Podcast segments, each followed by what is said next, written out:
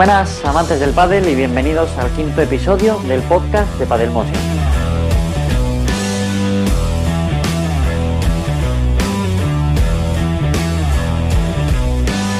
Arrancamos un nuevo programa en una semana de transición entre los dos torneos madrileños que World Padel Tour nos ha preparado debido al COVID.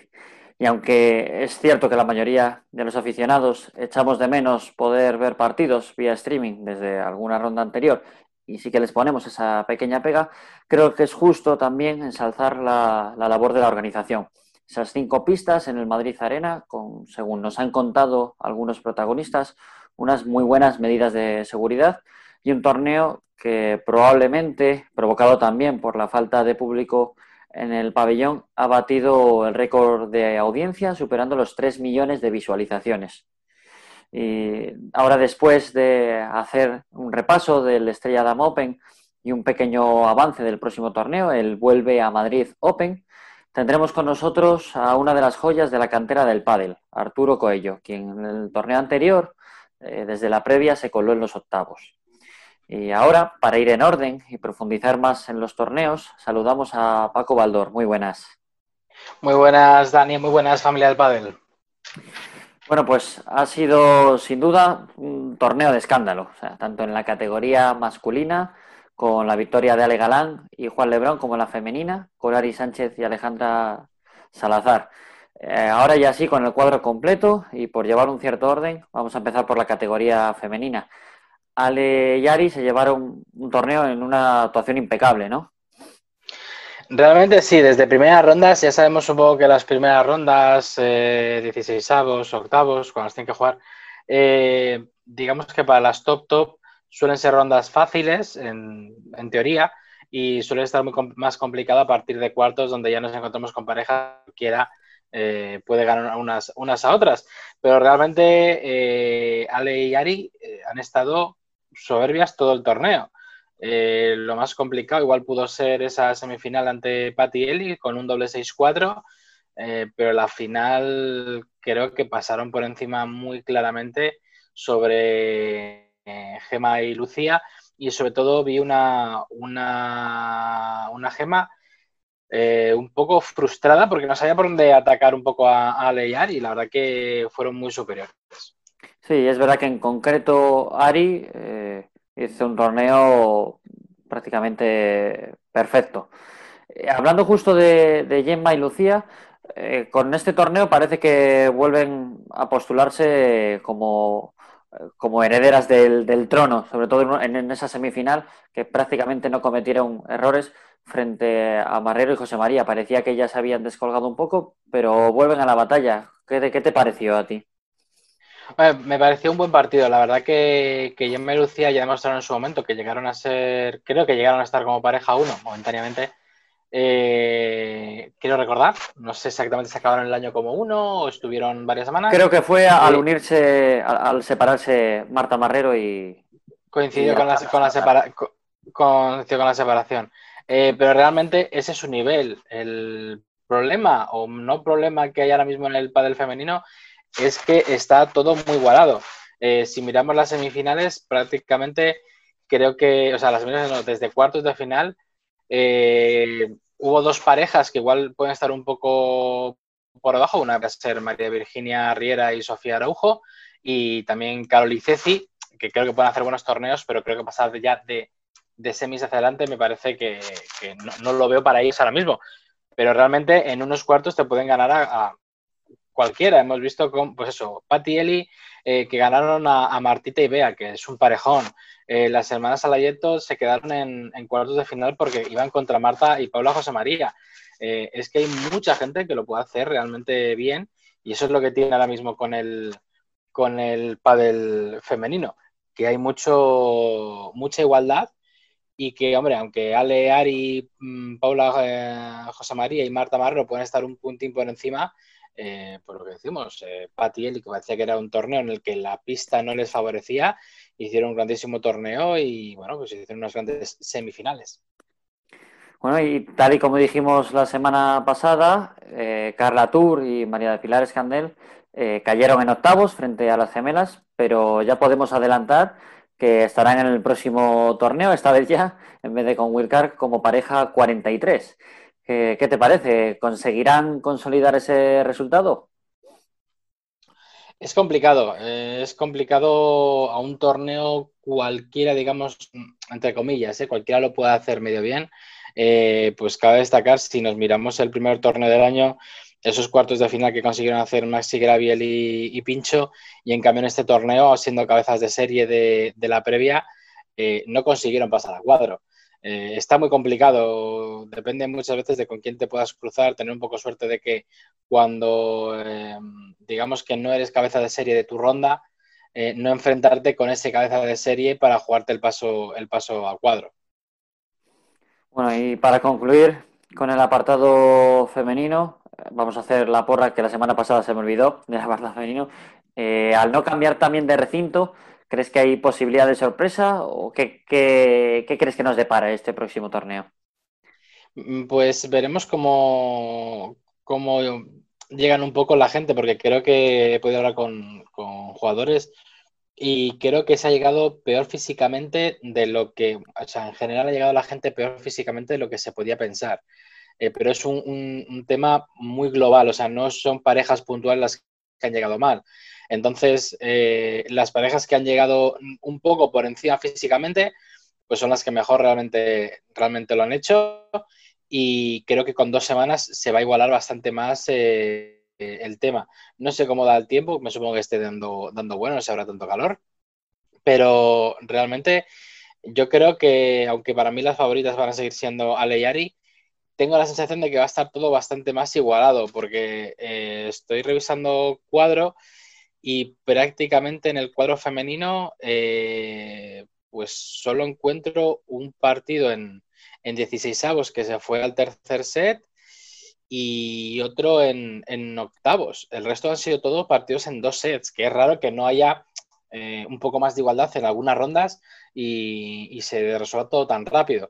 Yo creo que eso creo que influye bastante un poco el, físico eh, y creo que este torneo nos vamos a encontrar con partidos más largos y creo que nos encontramos en teoría con partidos, más partidos a, tres sets. Me parece que al final de 40 partidos, que solo tres hayan sido en, tres sets, a mí se me hacen muy, muy cortitos. O sea, yo creo que en este, aunque las favoritas sean los mismos, creo que va a haber más igualdad.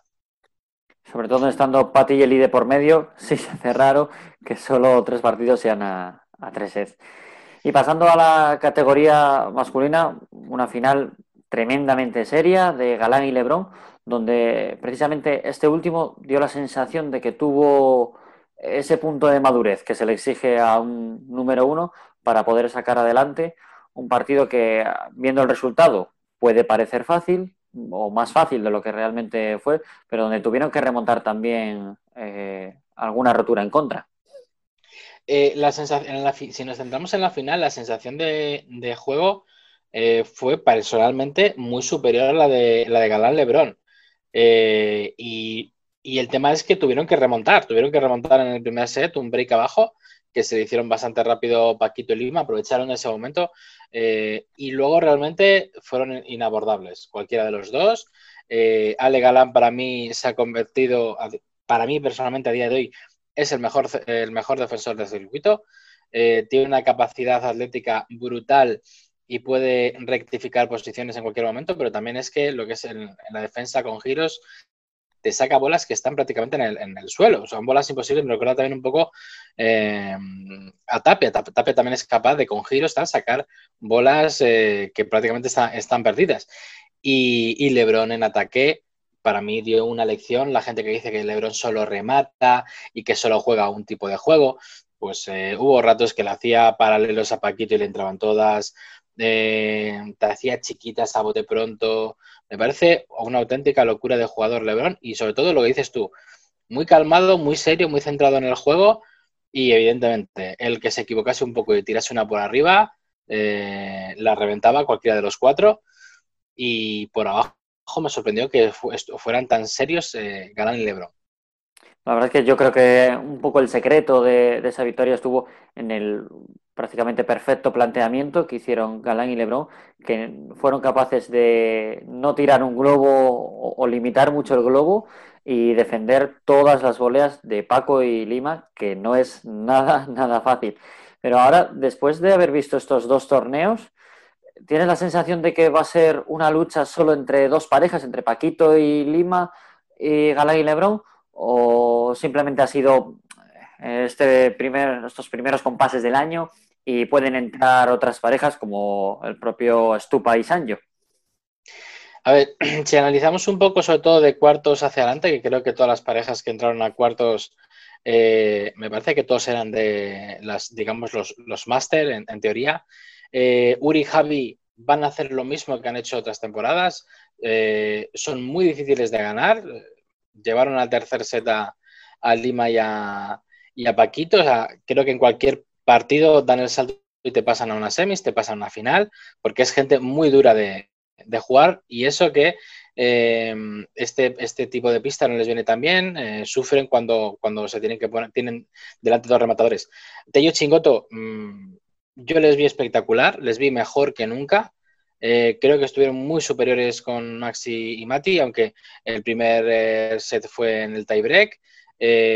personalmente, yo creo, si lo decir en el tercero, yo creo que están eh, muy bien, mejor que, mejor que, te diría mejor que nunca. Eh, a Vela no le he visto nada fino, eh, es inicio, es la edad, será todo, pero no lo he visto, no lo he visto bien. Y luego Campañolo y Juan Martín creo que son la pareja, digamos, la pareja 8 menos máster de todas, creo que el resto están todos un poco por encima.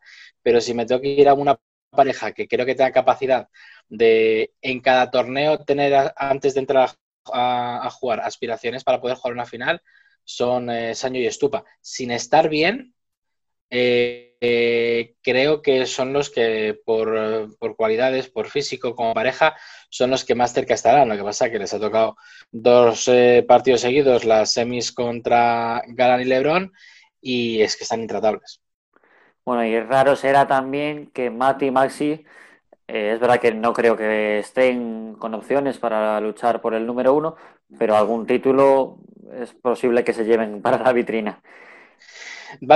Yo creo que en el tema de Maxi y Mati eh, va a depender mucho a veces de, la inspiración que puedan tener los dos al tiempo. Creo que son jugadores muy serios, jugadores que los cuartos los darían tener súper garantizados y vamos a ver con quién, con quién les toca. Esta vez les ha tocado contra Chingo Totello, que ya te digo, yo a, Tello sobre todo le vi muy bien. Eh, rematándolo todo eh, y aquí creo que en, en, una pista que sea más lenta Maxi, que es un grandísimo defensor, y Mati también es un grandísimo defensor, creo que una pista más lenta tendrán más opciones de, meterse eso en, rondas más adelante. Cuando vayan a ir a jugar contra, en pistas rápidas contra bombarderos, si te fijas, el último punto del partido, que es ganado por, por Tello, es un salto en suspensión, eh, porque prácticamente desde cualquier sitio, a poco bien que la enganchases, la bola venía muy bien. Y, es eso, se cruza por detrás de Chingoto y en suspensión la remata y se la trae. Eh, yo realmente creo que las pistas más lentas son las que más van a beneficiar a, Maxi y a Bati. Pues a ver si conseguimos ver una de esas pistas más lentas también para que haya más variedad en, cuanto a los ganadores. Y tu porra, ahora sí, para el apartado masculino, lo mismo, ¿se mantiene o puede haber sorpresas? Mm, se mantiene. Yo creo que eh, puede haber alguna sorpresa, creo que en, rondas previas, eh, de que alguno de estos ocho no, no pase esa, esa, ronda previa. Eh, pero personalmente es que les he visto tan, tan superiores en, cuanto al juego, igual no en cuanto al resultado, pero la facilidad de ganar su servicio, eh, ganan Lebron, la, la sensación de que todas las, todas las voleas desde la red las aprietan, no, no tengo la sensación de que busquen tanto mover al, contrario, de centro, esquina, centro, esquina, pero todas las que cogen por el centro, si te fijas, todas van a, creo que a lo que les da el brazo. Y ese ritmo, para no, para no bajar el ritmo de juego, y ese ritmo creo que, que Lima y, Paquito, como estos estén un poco enfilados y no aprovechen el momento, les, les va a costar. Yo también soy partidario y creo que va a ser difícil, una vez más, si plantean los partidos exactamente igual, superar a, a Legalán y, a Juan Lebrón.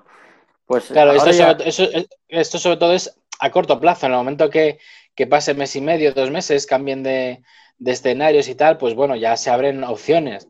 Pero en un escenario tan marcado, igual que, que hace dos semanas anteriores, que hay poco tiempo realmente para poder progresar físicamente y tal, para mí son los candidatos por lo que han hecho este, este torneo.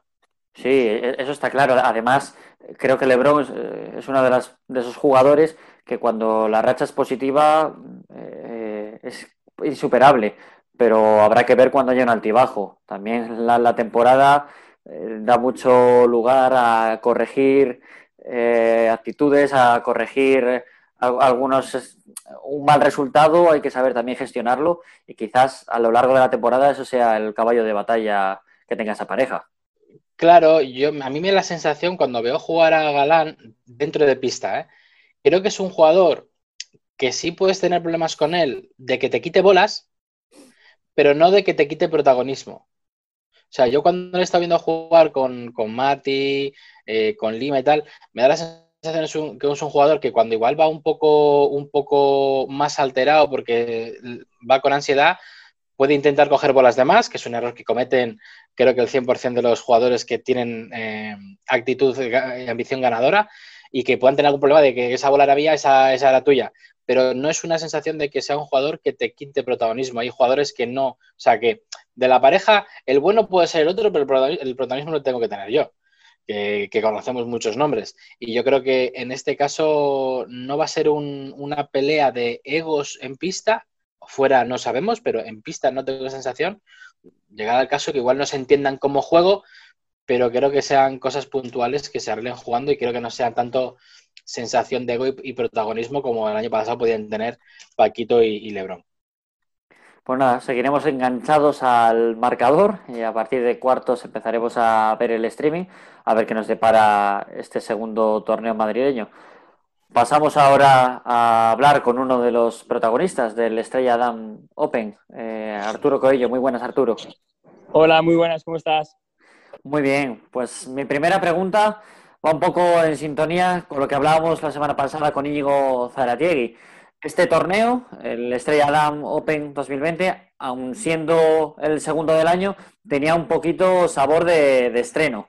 Y ese estreno no ha podido ser mejor, ¿no? ¿Cómo valoras vuestra actuación? Bueno, la verdad que muy contento, cómo no, haciendo octavos, la verdad que más contento no puedo estar. Y creo que en el torneo también se ha visto mucho las ansias y las ganas de todos los jugadores. lo como tú dices, que parecía un estreno, no un segundo torneo del año. Y bueno, nosotros supimos canalizar bien esas emociones. Hemos tenido un juego, yo creo que bastante bueno, hemos tenido mucha confianza y, bueno, creo que hemos solventado bien los partidos. Eh, han sido todos muy duros. Todos los partidos son desde previa, ya son partidazos, desde pre-previa también, pero desde nuestra ronda son muy, muy duros. Y bueno, al final cogimos mucha confianza al acceder a cuadro y tuvimos un buen partido ahí contra Josete y Ernesto. Y luego saltamos a disfrutar contra Fede y Juan. Y bueno, hicimos lo que pudimos. Eh, ¿Os afectó de alguna manera las condiciones extrañas que las que no había público a la hora de, entrar concentrado y motivado y poder competir en cada partido? A ver, bajo mi punto de vista, en este torneo, al final, al no ver público, creo que no se nota tanto porque todos también teníamos muchas ganas de competir, había mucha motivación y al final, pues ya te daba igual si, si había público, si no, ya daba igual. Pero bueno, sí que es verdad que hay algunos jugadores que les condiciona más el no haber público porque se alentan mucho de él. Y bueno, nosotros la verdad que estábamos muy concentrados en los partidos, saltábamos muy, muy concentrados y, bueno, al final, al final tampoco, cuando estás ahí dentro compitiendo y tal, tampoco te das tanta cuenta, yo por lo menos. Muy buenas Arturo, yo soy Paco, encantado. Eh, Quería comentarte al respecto que todos los torneos que habéis jugado anteriormente eh, jugáis en club y luego cuando pasáis a cuadro, eh, te en varias ocasiones, eh, vais a la pista central. En este caso, todas las pistas eran iguales. ¿Creéis que eso se ha beneficiado a la hora de, de poder estar adaptados a la pista? Por supuesto, yo creo que ha sido un factor importantísimo. Al final, las condiciones que tenemos en los clubes son las que tiene todo el mundo, una pista normal y cuando saltas a la pista central es el césped diferente, la pista, el sitio, todo es diferente. Entonces, al final, creo que el haber podido jugar tres partidos antes de entrar en cuadro, pues eso sí que es verdad que nos ayuda mucho a la hora de enfrentarnos contra las parejas de arriba, que sí que es verdad que están bastante más adaptadas que nosotros. Así que sí que creo que, que nos ha beneficiado. Aparte, Huerpa del Tour hizo un montaje increíble. Eh, las pistas eran muy, muy buenas, están muy bien situadas. O sea que el montaje de Huerpa del Tour fue perfecto. Tengo una preguntilla en cuanto a cómo se, se, formó vuestra pareja, el que te juntaras con Iván, porque normalmente vemos a jugadores más jóvenes siempre con, con veteranos, que compaginan, pues por un lado, esas ganas y ese físico con un poquito la veteranía y la experiencia. Vosotros, eh, después, además del el año pasado, hicisteis una buena temporada. Eh, extraña no veros con alguien más veterano y que hicierais esa apuesta tan, tan joven. ¿Cómo se forjó esa pareja? Bueno, como tú dices, el año pasado jugué con jugadores muy buenos como pueden ser Fuster, Pincho o Guga o Juan Restivo, que sí que es verdad que tiene un perfil más de experiencia y más de veterano. Y no digo que no estuviera cómodo, la verdad que hicimos torneazos, pero sí que es verdad que, que, a mí jugar con un chico joven que más o menos tenemos los mismos objetivos, la misma ilusión por competir y vamos más o menos a lo mismo y al final creo que eso se transmite en la pista y, y la verdad que Iván, la, la, unión fue, yo estaba suelto, al final de año ya estaba jugando con unos y con otros y, y yo vi que Iván podía ser una opción, yo le, le, tanteé si iba a seguir con Miguel al año siguiente y él me dijo que, que bueno, que lo iba a mirar. Fui un par de días a Madrid allí a entrenar y tomamos la decisión de jugar juntos. Yo la verdad que estaba súper contento y, y, bueno, la verdad que así se ha formado. Desde que él lo dejó, fui dos días y fuimos a entrenar allí a la academia con Jorge Martínez y Mariano Amat. Vino el otro día y decidimos ya jugar juntos. Así más o menos se formó la pareja. Y si no me equivoco, eh, tú entrenas con Gustavo Prato, ¿verdad? Sí, cierto, sí. ¿Qué, ¿Cuánta parte de importancia tiene en tu progreso, Gustavo? A ver, para mí, tanto Gustavo como mis padres, que son los que me dan la oportunidad de, entrenar con Gustavo, creo que son lo, la, el 50-60%. Al final, yo, a mí me dejan lo fácil, que es entrar en la pista y jugar. Lo difícil lo hacen ellos, que es enseñarme, ayudarme y todo eso es lo que me transmiten ellos. Y, yo, bueno, yo lo aprovecho. La verdad que tengo la suerte de entrenar con Gustavo, que no puedo decirte que es el mejor entrenador del mundo, porque no he entrenado con todos los entrenadores buenos, pero de lo que yo he vivido y he conocido, para mí es el mejor, sabe muchísimo, me ayuda muchísimo y ya te digo, para mí de lo que he conocido es lo mejor que, he visto. Eh, ahora miramos la, la, el race de la clasificación race de World del Tour y estás justo debajo, eh, posición 37, justo debajo de Juan Martín Díaz. Eh, con la edad que tienes, ¿qué te supone a ti poder enfrentarte en pista directamente pues con este tipo de gente, Juan Martín Díaz, estar con Sancho, con Paquito, con toda esta gente, meterte en pista, eh, ¿qué sensación tienes cuando entras en pista? Bueno, con Martín es diferente que con el resto, porque Juan Martín siempre ha sido mi, mi ídolo, es mi referente en cuanto a juego. Y, y, bueno, pero con todos los top, la verdad que cuando entras a la pista y me da la opción de entrenar o jugar algún partido de entreno, la verdad que es muchísima suerte poder entrenar con jugadores de la talla de Sancho, por ejemplo, que vive aquí en Valladolid, o Paquito Navarro, Juan Lebrón o Ale Galán, que vamos a Madrid a entrenar con ellos. Entonces, bueno, creo que es una suerte y, y bueno, creo que también nos demuestran en la pista por qué son los líderes del ranking mundial y, y por qué están donde tienen que estar. Pero además son, son gente súper agradecida que, que no tiene ningún problema jugar con nosotros, que luego te dan las gracias y que yo, la verdad, que por mi parte, son todos todos los con los que yo he entrenado son súper majos y vamos, es un placer entrenar con todos ellos. Y después de este torneazo que os habéis marcado, ¿cuáles son los objetivos en lo que resta de año? En este año también atípico, donde, como comentaba Paco, va a ser un ranking diferente. A ver, Iván y yo, yo por mi, parte, yo no me, no me gusta marcarme objetivos porque al final lo único que me causa es expresión.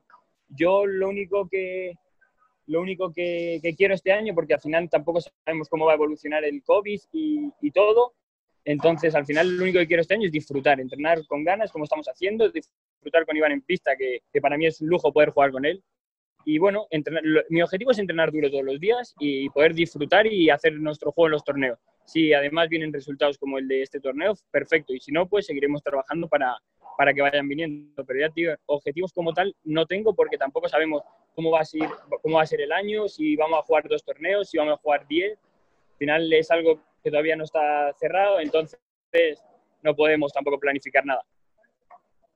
Pues muchas gracias Arturo por atendernos a eh, a pesar de tener que salir corriendo de, de, la pista para estar un ratín con nosotros.